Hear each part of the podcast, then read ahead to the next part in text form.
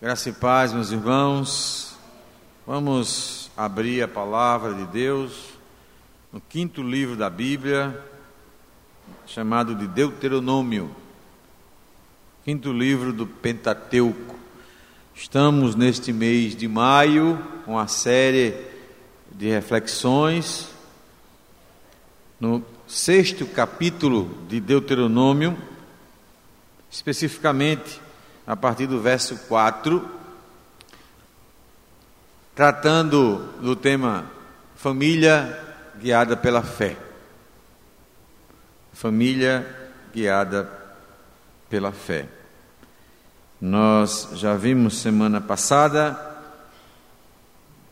apenas o versículo 4, denominado e chamado pelos judeus de Shema, significa ouve onde nós estudamos sobre o culto a Deus, ao único Deus, a exclusividade de Deus na vida daqueles que o servem.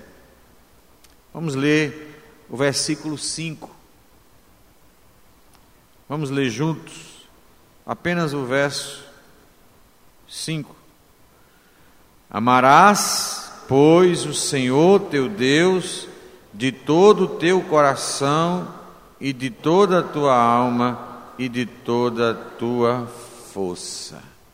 Vamos orar. Eu peço a você também que ore pelo pregador, né? clame a Deus para que o Espírito Santo nos use com graça, com sabedoria, para que o Espírito Santo também fale o teu coração, ilumine a tua mente, lembrando as coisas que o Senhor Jesus nos fale em Sua santa palavra. Vamos orar.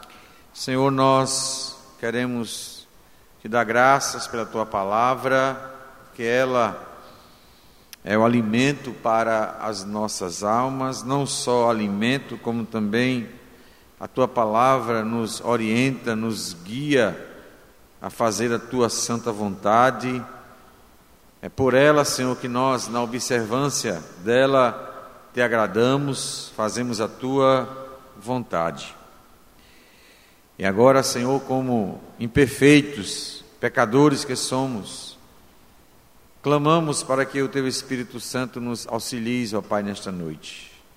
Porque é só pela ação do Espírito, Senhor, em nossas mentes, que nós temos condição de saber, de conhecer, de compreender a tua verdade nesta noite. Que o Senhor assim nos abençoe e fale aos nossos corações, em nome de Jesus. Amém. O que é amor? Como podemos definir amor? Como o mundo define amor? Há um pequeno poema de Luiz de Camões que eu quero citar sobre o amor, muito bonito, que ele diz: Amor é fogo que se arde sem se ver, é ferida que dói e não se sente, é um contentamento descontente, é dor que desatina sem doer, é um não querer, mas que bem querer, é um andar solitário entre a gente, é nunca contentar-se de contente é um cuidar que se ganha em se perder. É querer estar preso por vontade. É servir a quem vence, o vencedor. É ter com quem nos mata lealdade. O amor muitas vezes é definido pelo mundo, meus irmãos, pela sociedade, como um sentimento. E um sentimento que muito tem a ver com o nosso gosto está relacionado com aquilo que a gente gosta. Se a gente não gosta, a gente não ama. Mas o conceito bíblico é um pouco diferente do conceito comum, secular e mundano. Temos a palavra amar no versículo 5, aonde Moisés, o escritor, narrador aqui de Deuteronômio diz: Amarás pois, o Senhor teu Deus. Mas ele não termina aí. Ele diz: de todo o teu coração, de toda a tua força e de toda a tua toda a tua alma e de toda a tua força. Relembrando, meus queridos, que esse quinto livro, Pentateuco, foi escrito no período já da velhice de Moisés, muito próximo já da chegada à terra de Canaã. E Moisés, instruído por Deus, vai alertar e vai informar para aquela geração que saiu do Egito, que está no deserto, chegando a Canaã, de que ela, aquela geração, não vai entrar em Canaã, e sim os seus filhos, a outra geração. Abra aí, por favor, em Deuteronômio capítulo 1, e você vai ver esta verdade no verso 39. Deus revela a Moisés, inclusive Moisés está incluído neste grupo que não vai entrar na terra. Ele vai ver a terra, mas não vai ver a terra. E daquele grupo que saiu do Egito, apenas Josué e Caleb vai entrar na terra de Canaã. Mas o verso 39, o Senhor diz: e vossos meninos, de quem disseste, por presa serão. E vossos filhos, que hoje nem sabem distinguir entre bem e mal, esses ali entrarão, e a eles darei a terra, e eles a possuirão. Porém, vós virai-vos e parti para o deserto, pelo caminho do mar vermelho.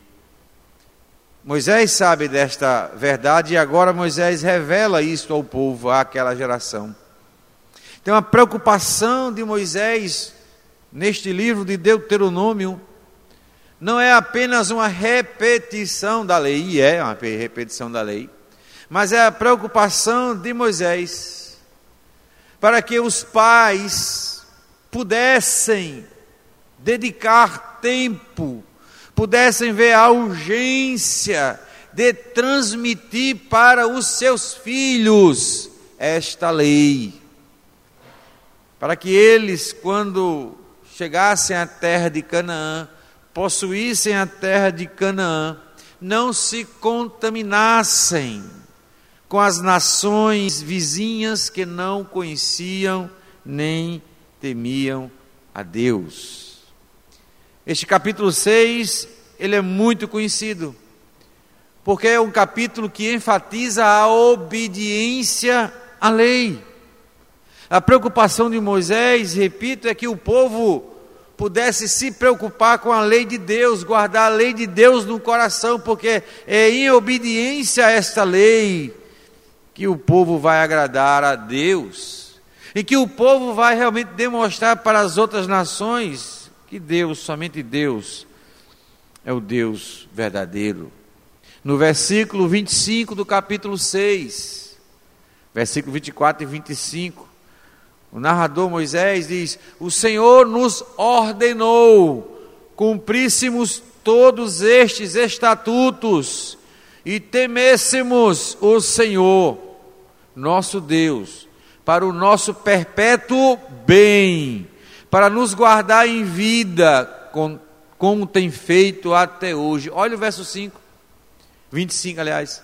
Será por nós justiça, quando tivermos cuidado de cumprir todos estes mandamentos perante o Senhor nosso Deus, como nos tem ordenado.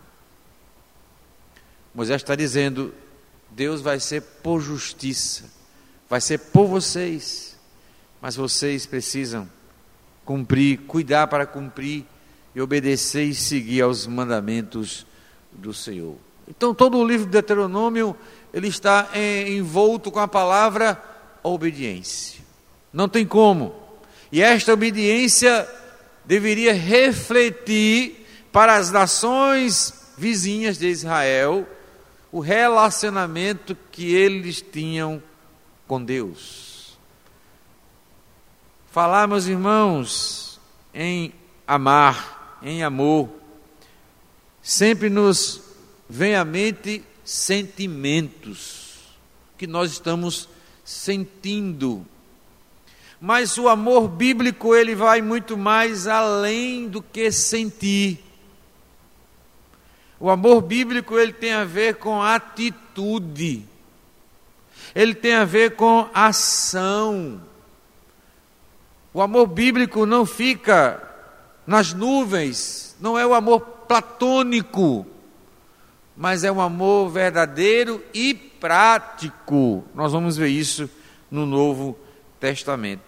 Então, aqui no versículo 5, depois de Moisés falar para o povo de que eles deveriam entender e crer que Deus é o único Deus. Se você ama a sua família, você precisa primeiramente colocar Deus em primeiro lugar, adorar somente a Deus, porque aquilo que nós adoramos determina toda a nossa vida, determina todas as nossas atitudes e ações. Então, se Deus é o nosso Deus, o único Deus, Ele vai determinar como nós devemos nos comportar como família. Como o homem, no seu papel de pai e de marido, deve se comportar sacrificialmente pela sua esposa. Como a mulher, na função de esposa e mãe, deve se comportar da maneira de submissa ao seu esposo. E os filhos a honrarem a seu pai e a sua mãe.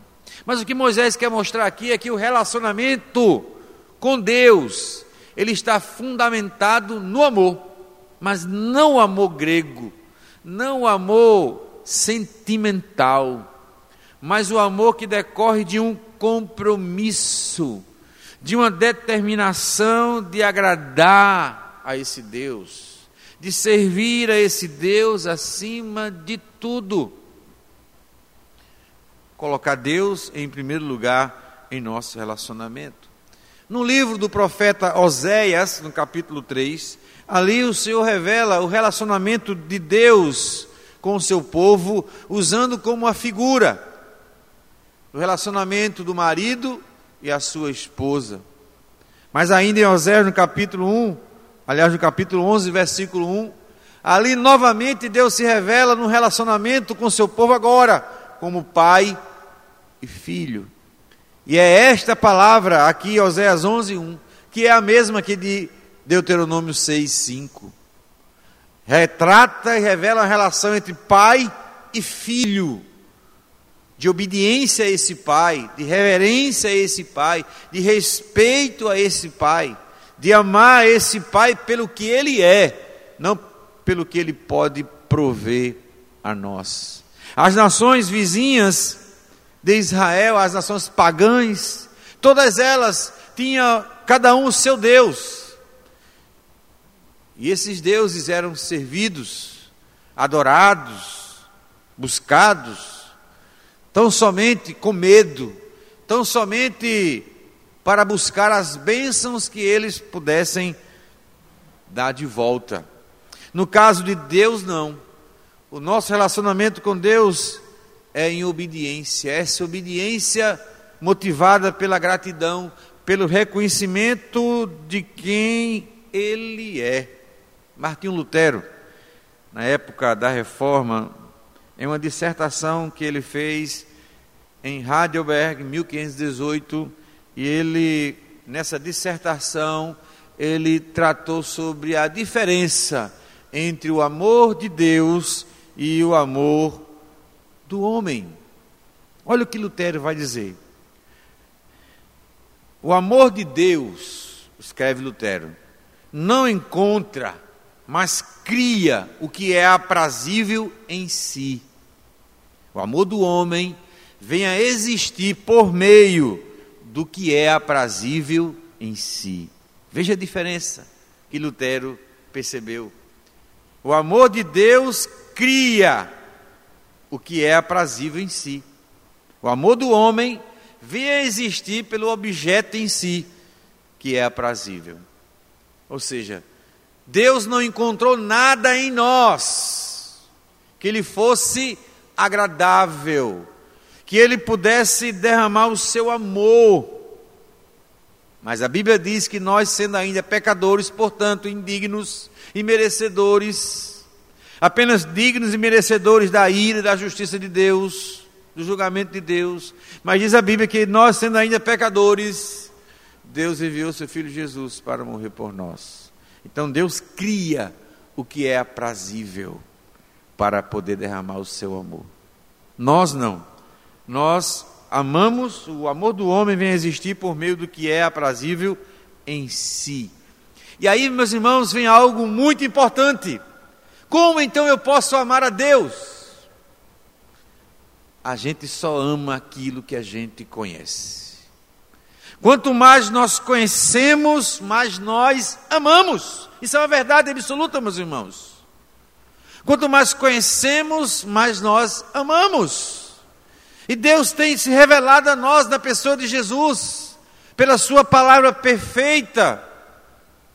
E Deus tem se deixado conhecer a nós. Buscar-me-eis e me achareis quando me buscar de todo o vosso coração, diz o Senhor. Deus ele está perto de nós, ele se revela a nós. No entanto, temos preguiça de conhecer a esse Deus, de saber mais desse Deus. O nosso amor para com Deus é um amor superficial, porque nós conhecemos pouco desse Deus, porque temos a mente preguiçosa, nos acomodamos com o status quo religioso. Para nós basta o cumprimento de certas regras religiosas, mas regras religiosas não te levam a conhecer a Deus e, consequentemente, não te leva a amar a Deus. No Antigo Testamento, meus irmãos, nós temos a, a, a lei de Deus dividida em três: cerimonial, civil e moral. Mas os judeus, os rabinos, os mestres, criaram e acrescentaram 613 leis para que todos observassem aquela lei e então pudessem agradar a Deus. Isso é legalismo, farisaísmo. Nós não conhecemos a Deus simplesmente obedecendo nossos ritos inventados religiosamente. Então nós nos acomodamos e achando que fazendo isso, fazendo aquilo, nós vamos conhecer mais a Deus, e é uma falácia porque o que vai demonstrar que você ama a Deus é quanto você está disposto a obedecê-lo.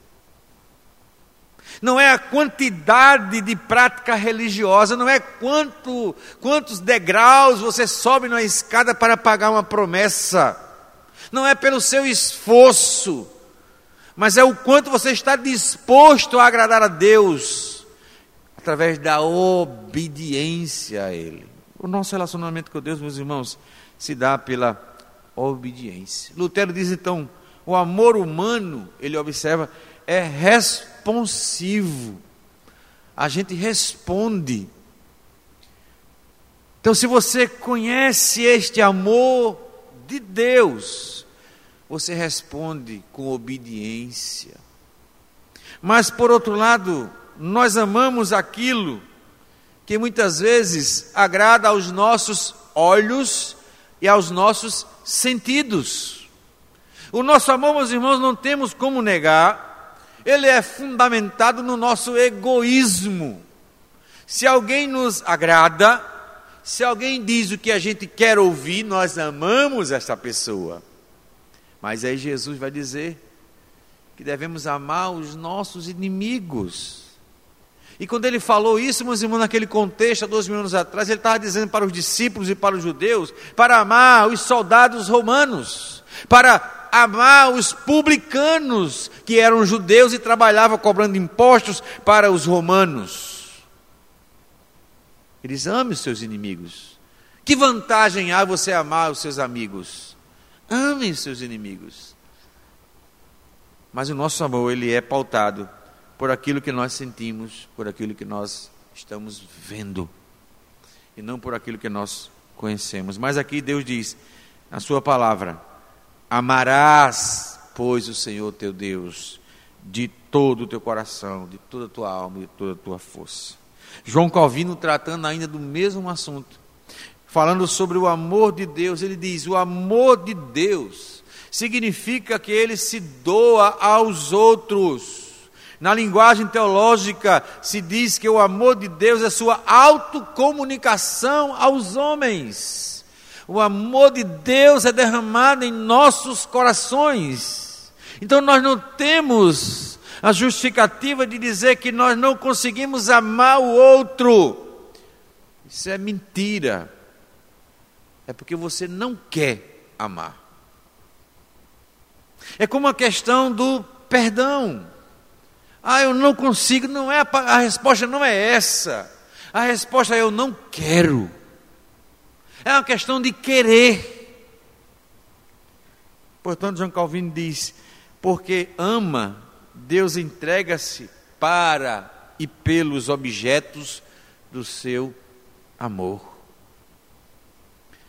Portanto, amar a Deus está muito relacionado com o quanto eu conheço de Deus. Como é que eu posso dizer que amo a Deus se eu não conheço a Deus? Você pode amar os ritos religiosos, que nada influenciam nisso, se não houver obediência da sua parte. João Calvino ainda coloca algumas características do amor de Deus.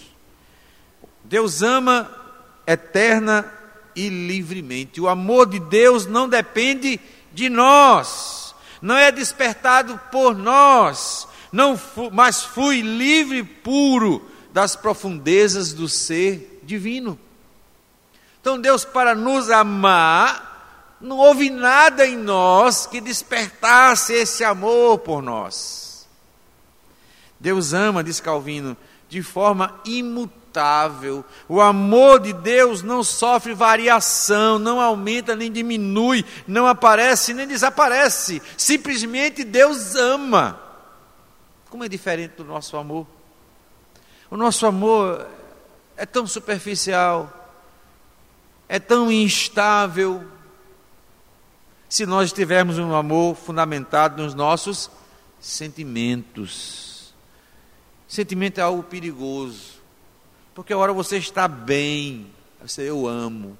Mas outra hora você não está bem, você eu não amo. Você está vendo como o sentimento ele influencia nesse amor que não é o amor bíblico? O amor bíblico ele não depende desse sentimento. É uma decisão. É uma ação em relação ao objeto que é dirigido o seu amor. Mas Calvino ainda diz que Deus ama de forma onipotente potente. Não existe força no céu, na terra ou no inferno capaz de quebrar o amor de Deus por nós. Por isso que Paulo diz lá no Romano, né? Nem a morte, nem coisa do presente, nem coisa do porvir, nenhuma criatura poderá nos separar do amor de Deus que está em Cristo Jesus. Porque o amor de Deus é um amor que ele ama de maneira onipotente. Nada, nada pode desfazer este amor. Mas eu quero lhe chamar a atenção agora, vá lá para João, por favor, Evangelho de João. Jesus, ele respondendo a uma pergunta que foi feita quanto à a, a lei, qual a principal lei que deve ser obedecida? E Jesus vai citar Deuteronômio. Qual o resumo da lei? ama a Deus sobre todas as coisas, de todo o teu coração, de toda a tua alma, teu entendimento e de toda a tua força, e ao teu próximo como a ti mesmo. Mas esse amor não é o amor, passou o slide aqui, não é o amor bíblico, um amor condicional, um amor sentimental. O amor bíblico, repito, é uma decisão. Decisão em obedecer. Porque, meus irmãos, de que serve nós declararmos que amamos a Deus com frases palavras bonitas, se em nosso coração não há a disposição de obedecê-lo através da sua santa palavra. Jesus aqui, no Evangelho, segundo João, veja o versículo 9. Porque o amor que Jesus trata aqui agora, não mais na língua hebraica, mas agora no grego, né? Vai nos tratar do agape, que é um amor altruísta que é o amor que ama de maneira incondicional. E aqui no versículo 9, leia comigo, por favor. Versículo 9 de João 15. Isso, desculpa. João 15, versículo 9. Eu quero que você leia comigo, por favor. A gente vai ficar um pouquinho aqui em João 15. Vamos ler? Como o Pai me amou, também eu vos permanecei no meu, verso 10. Se guardardes os meus mandamentos, permaneceremos no meu amor, assim como também eu tenho guardado os mandamentos de meu Pai, e no seu amor permaneço. Aqui está o segredo. Aqui está o segredo. Como é então que eu vou amar? Jesus disse: O Pai me amou No batismo de Jesus no Rio Jordão, a voz do céu dizia: Este é meu filho amado, em quem me comprazo, em quem eu tenho prazer. E a ele, Deus confiou a Jesus todas as coisas, nos céus e na terra. Ele diz: Assim como o Pai me amou, veja, também eu vos amei. Como eu faço? E ele diz: permanecei no meu amor. Como foi o amor de Jesus para com os discípulos?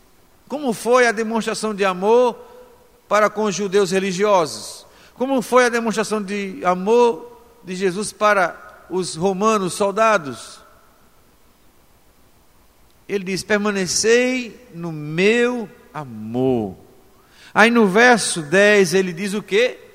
Se guardardes os meus mandamentos, permanecereis no meu. Então, meu querido, não é sentir, não é sentir, não é emoção.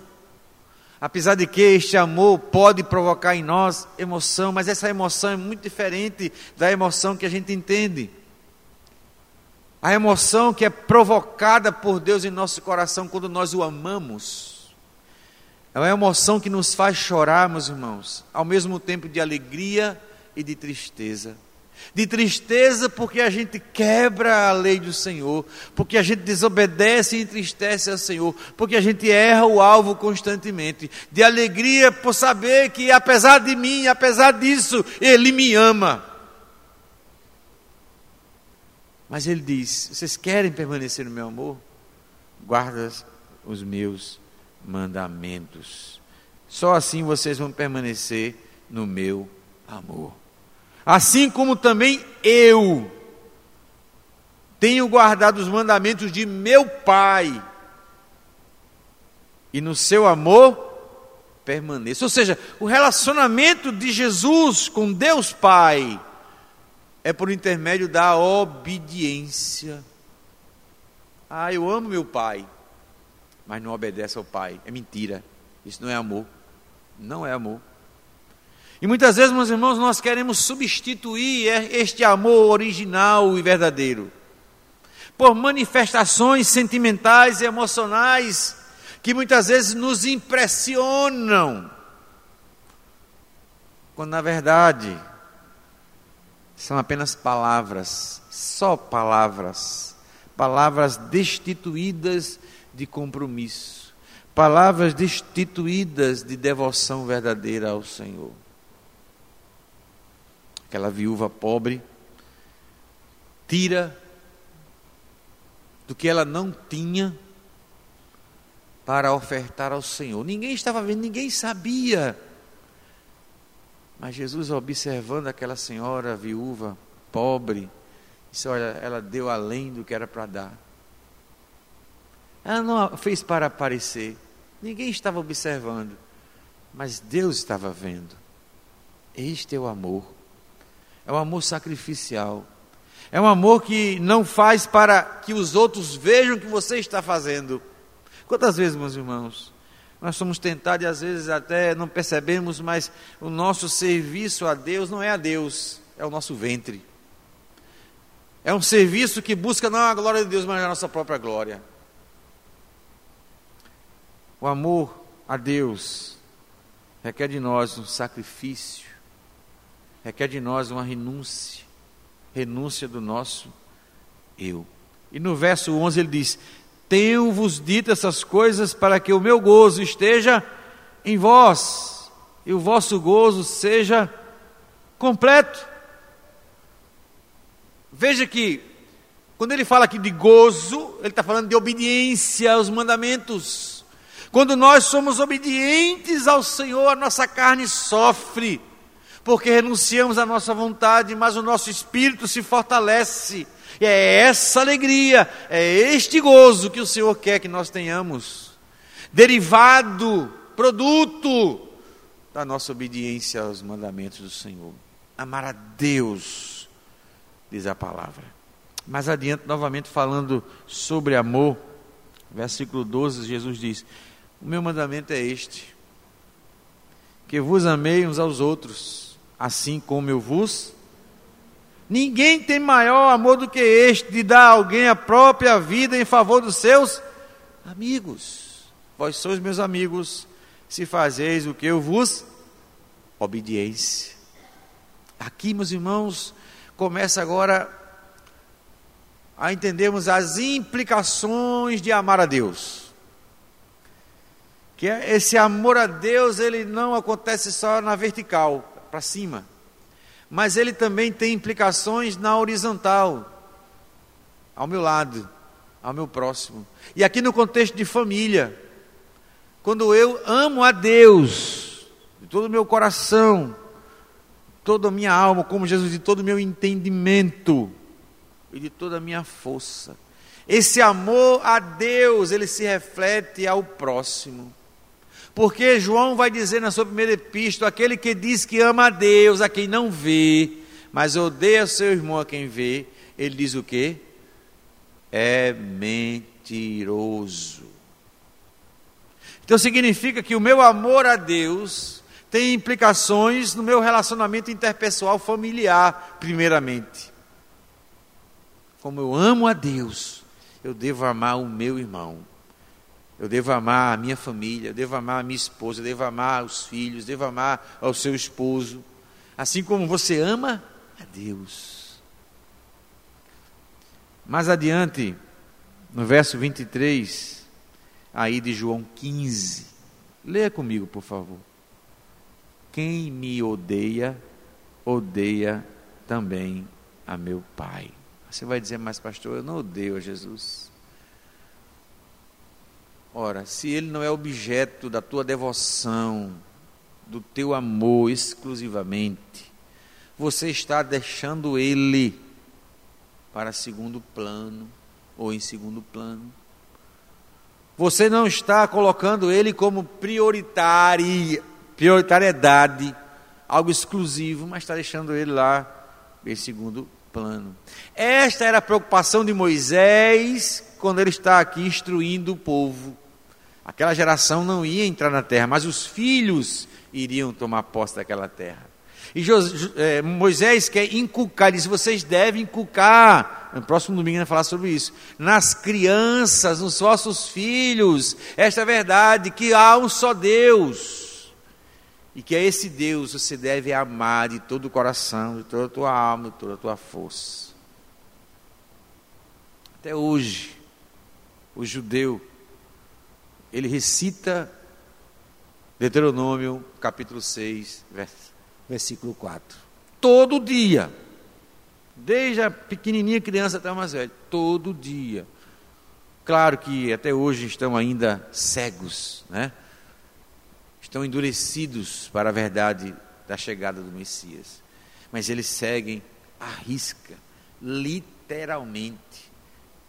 Deus, o nosso Deus, é o único Deus. Só a Ele eu devo prestar culto. E amar a esse Deus acima de tudo. Para a gente já chegando à conclusão, vai lá para 1 João.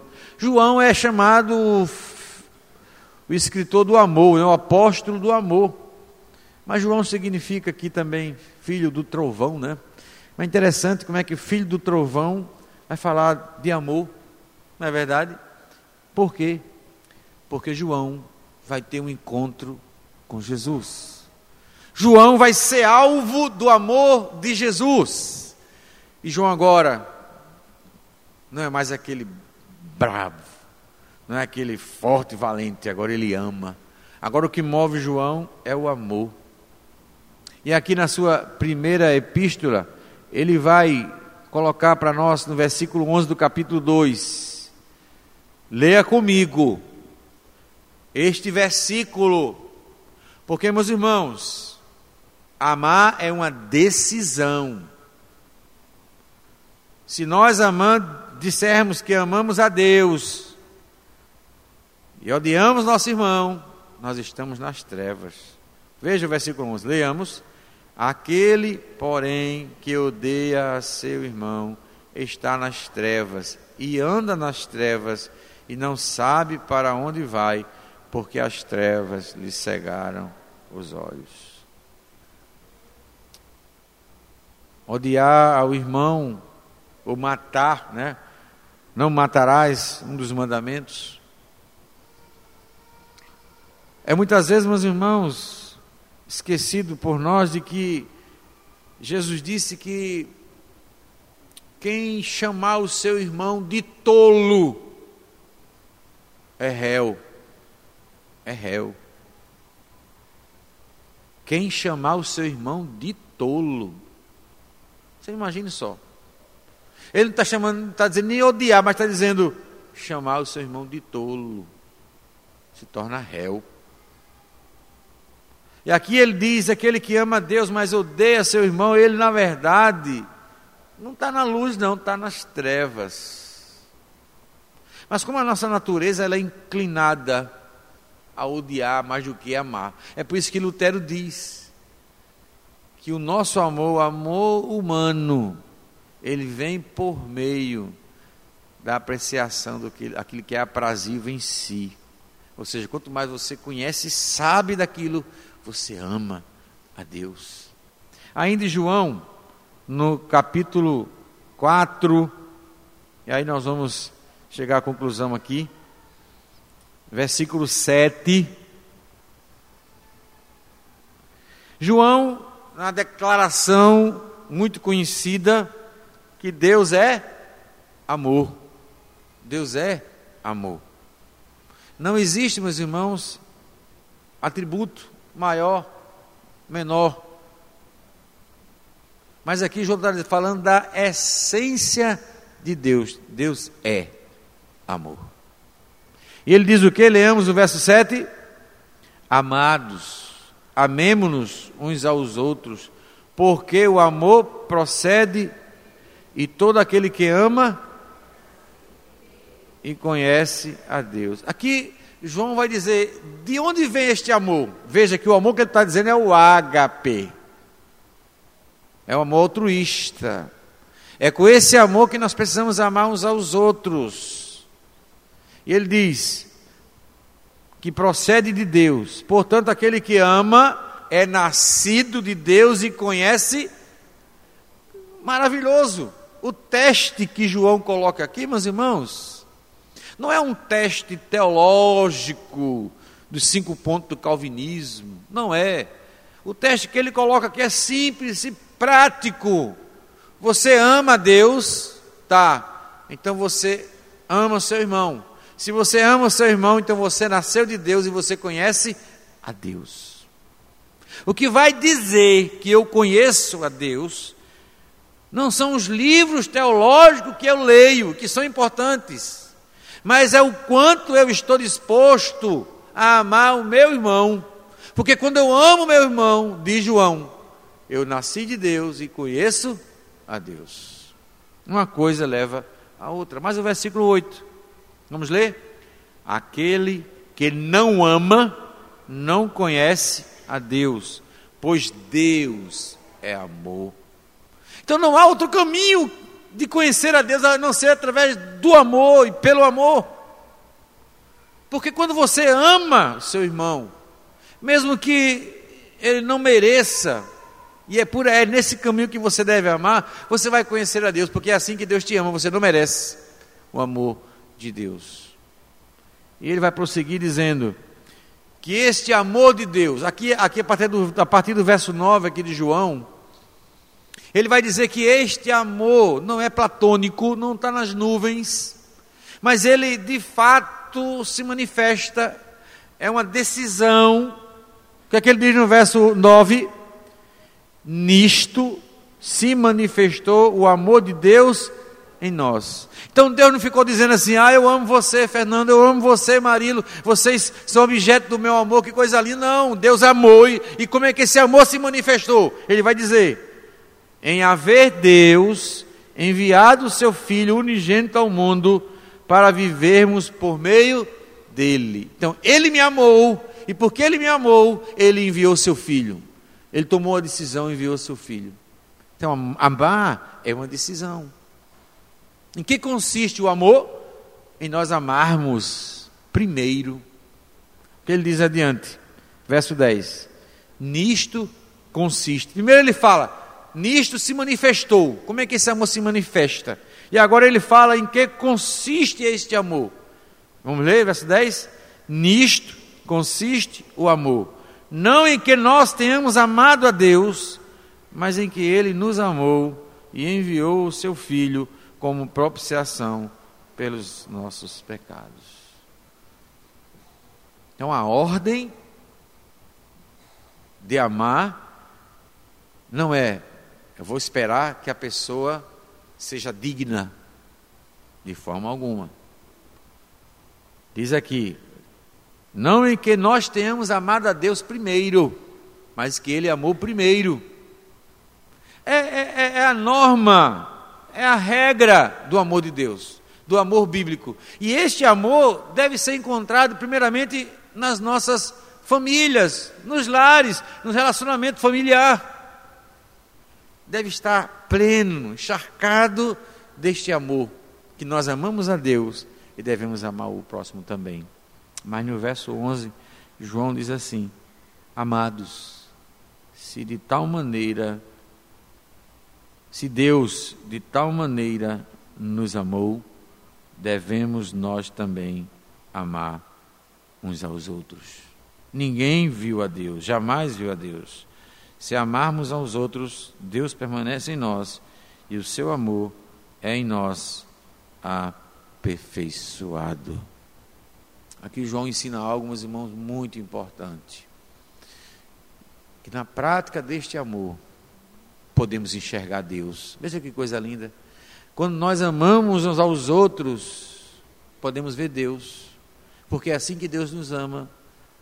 Não é condicional, não é sentimental, é uma decisão de se doar, de se dar pelo outro, principalmente quando ele não merece. Este é o amor de Deus. E ele fala assim: se nós amarmos uns aos outros, Deus permanece em nós e seu amor é em nós aperfeiçoado. Não tem mágica, não tem dicas, né? Três passos, cinco passos, não, é simples. Ame, e o amor de Deus será aperfeiçoado no seu coração. Não é simplesmente com leitura, leitura, leitura, leitura aumenta o nosso conhecimento. Mas se nós não tivermos no coração essa atitude, essa decisão de amar, nada estaremos fazendo. O amor de Deus não estará sendo aperfeiçoado em nós. No amor não existe medo, verso 18. Antes, o perfeito amor lança fora o medo. Ora, o medo produz tormento. Logo, aquele que teme não é aperfeiçoado no amor. Nós amamos porque Ele nos amou primeiro. Veja como essa questão do amor é, é muito importante. Porque no dia do juízo, nós não devemos temer, porque a nossa segurança é de que Ele nos amou e nos ama, e que esse amor é eterno, esse amor é onipotente, nada pode nos separar deste amor. Se nós desde já não formos aperfeiçoados nesse amor, quando chegar o dia do juízo, nós vamos temer: será que eu estou salvo? Será que realmente eu estou perdoado? É o que, que ele diz? O perfeito amor lança fora o medo. Quanto mais você conhece a Deus, mais você ama a Deus. Quanto mais você ama a Deus, mais você ama o seu irmão. Quanto mais você ama seu irmão, este amor de Deus é aperfeiçoado no seu coração. Simples assim. Simples. Precisamos, é verdade, meus irmãos, da ajuda do Espírito Santo de Deus.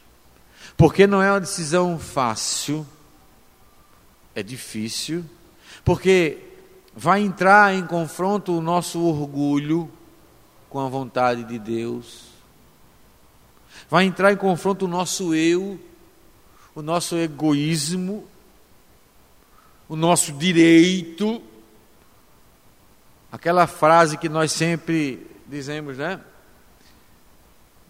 Não foi culpa minha, foi culpa dele, foi culpa dela. Mas é porque, na verdade, nós não queremos perdoar.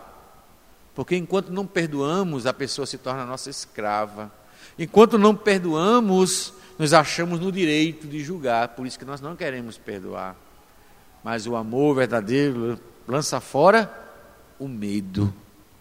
E é no exercício do amor de uns para com os outros que nós teremos o amor de Deus aperfeiçoado em nosso coração. E as áreas que ele fala aqui em Deuteronômio, de todo o nosso coração. O coração, no contexto do Antigo Testamento, claro, o coração é um músculo, nós sabemos disso, né? Bate involuntariamente. Mas para o judeu, na cultura do Antigo Testamento, o coração é, é o centro de todas as nossas decisões. O coração de Jeremias né, procede muitas vezes as coisas ruins. Por isso que a palavra diz: guarda o teu coração, guarda a palavra de Deus no teu coração para não pecar contra Deus. Mas ele fala também de todo o teu entendimento, a alma teu entendimento. Entendimento tem a ver com o que eu conheço, com o racional. E, meus irmãos, há uma característica nessa sociedade de hoje, meus irmãos, é a aversão.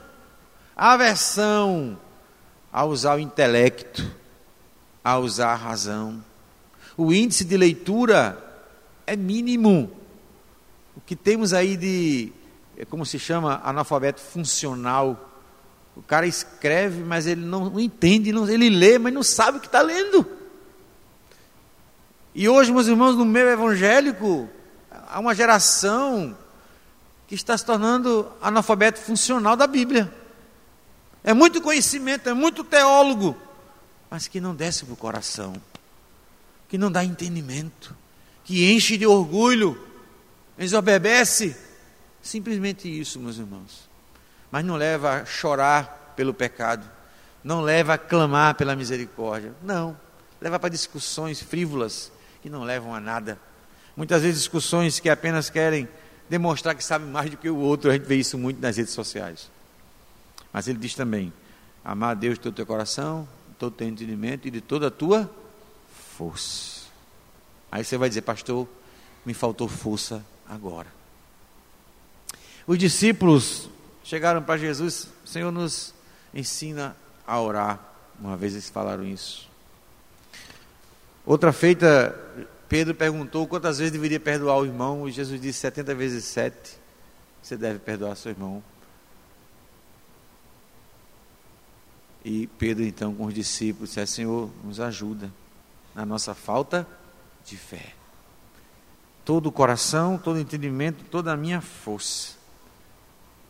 Você tem força quando você quer empreender algo, não é verdade? Você tem um alvo, você bota toda a sua força. Mas muitas vezes, quando é direcionado a Deus, nos falta força. Porque nós somos naturalmente inclinados a não querer. Mas aí Agostinho, lá do quarto século, vai dizer que ele hoje, ele só podia desejar Deus só podia procurar Deus porque Deus o encontrou primeiro.